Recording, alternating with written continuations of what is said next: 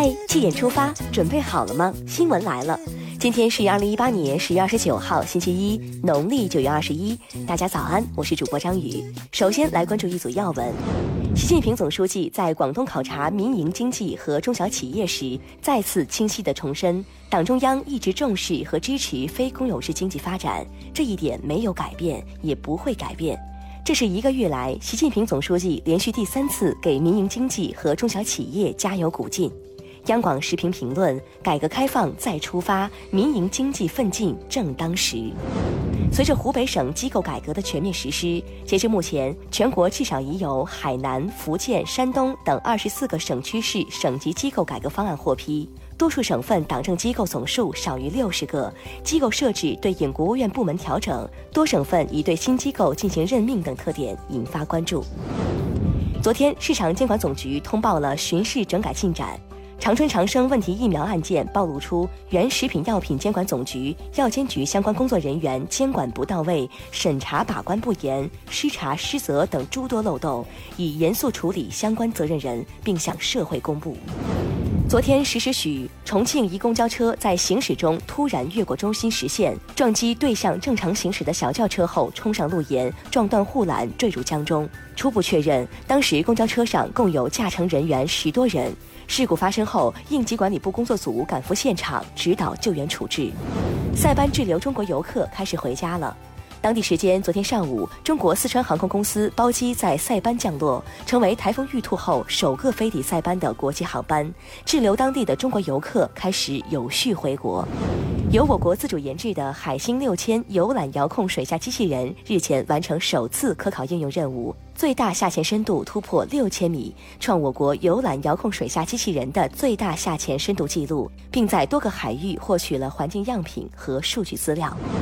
十月二十六号，北京市人社局发布了北京市二零一八年企业工资指导线，同时首次提出严控国企工资增幅。截至目前，已有北京、上海、天津、河南等至少十七省份公布了今年的工资指导线。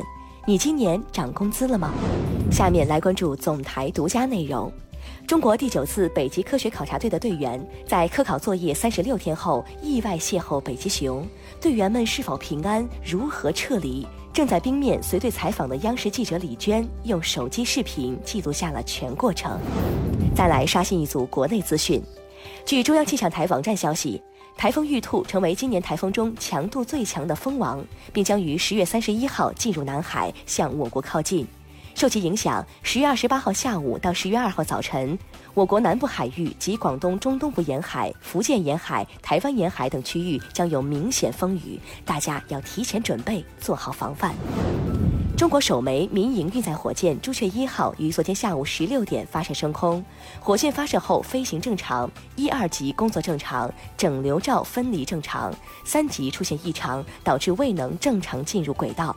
失败是成功之母，吸取教训，下次再战。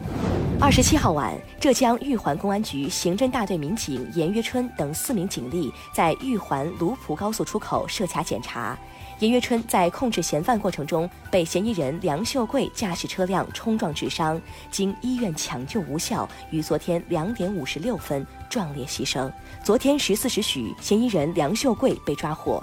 英雄走好。山东农运煤业一零二零事故又发现两名遇难矿工，目前矿工死亡总数上升到十三人。位于山东运城的龙运煤业有限公司二十号因冲击地压造成二十二人被困，目前一人获救，十三人死亡，仍有八人被困，希望被困人员早日得救。昨天晚上，天津大港一仓库发生火灾，存放的润滑油桶起火，现场无人员伤亡。重庆市人民检察院昨天发布消息称，重庆市巴南区人民检察院二十七号以涉嫌故意杀人罪，对巴南区鱼洞街道新世纪幼儿园持刀行凶犯罪嫌疑人刘某依法批准逮捕。近日，湖北汉口一家超市为促销，现场直接摸现金进行抽奖的方式，让市民程女士质疑是否违法。律师表示，只要不是欺骗性销售，且奖励金额或奖品价值不超过五千元，就不算违法。二零一八年世界羽联世界巡回赛法国公开赛结束半决赛，中国队有喜有忧。陈龙两局横扫桃田贤斗，他与石宇奇提前会师男单决赛。何冰娇和陈雨菲一同止步女单半决赛。中国队拿到两个双打项目的决赛席位，加油，中国羽毛球队！下面把目光转向国际。美国匹兹堡市当地一座犹太教堂，当地时间二十七号上午发生枪击事件，导致十一人死亡，六人受伤。嫌犯是一名具有明显反犹太人倾向的四十六岁白人男子，已被抓获。美国检方二十七号说，嫌犯被控二十九项罪名。美国总统特朗普强烈谴责枪击案，下令美国白宫等场所降半旗致哀。美国执法人员二十六号在佛罗里达州逮捕一名五十六岁白人男子，指认他寄出十多个含有疑似爆炸装置的包裹。现有信息显示，这名男子是共和党籍总统唐纳德·特朗普的支持者，包裹收件人是民主党要员或亲近民主党人士。美国司法部长杰夫·塞申斯说，该男子面临最多四十八年监禁。爱尔兰总统选举机构负责人二十七号晚宣布。爱尔兰现任总统希金斯在二十六号举行的选举中获胜，再次当选总统。罗马尼亚当地时间二十八号凌晨三点三十八分发生五点八级地震，截至目前尚未有人员伤亡和财产损失报告。接下来进入今天的每日一席话：天地之大，梨园为先。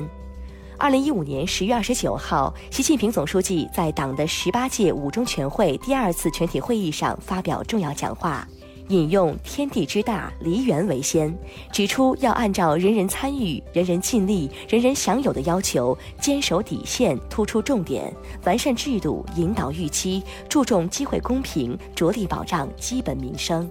天地之大，梨园为先，出自唐代房玄龄的《晋书·宣帝纪制曰》。大意是：天地虽然广袤无垠，但是黎民百姓才是国家的根本。最后来看今天的每日话题：学生跪求双十一不断网，学校拒绝，肆意放纵不是良好消费观。双十一马上就要到了，当天零点开始抢购，但是湘潭大学一到晚上十二点就断网。该学校一学生为参加双十一，恳请学校高抬贵手，当天零点不要断网，引发网友热议。湘潭大学表示，双十一主要就是让学生剁手的，甚至可以说是一种肆意的狂欢，放纵自己消费。这种浪费习惯不利于学生养成良好的消费观、人生观和价值观，因此原则上仍会断网。你赞同学校的做法吗？你对双十一疯狂抢购的消费观怎么看？好了。今天的七点出发就到这里，更多精彩内容请关注央广新闻公众号，我们明天再见。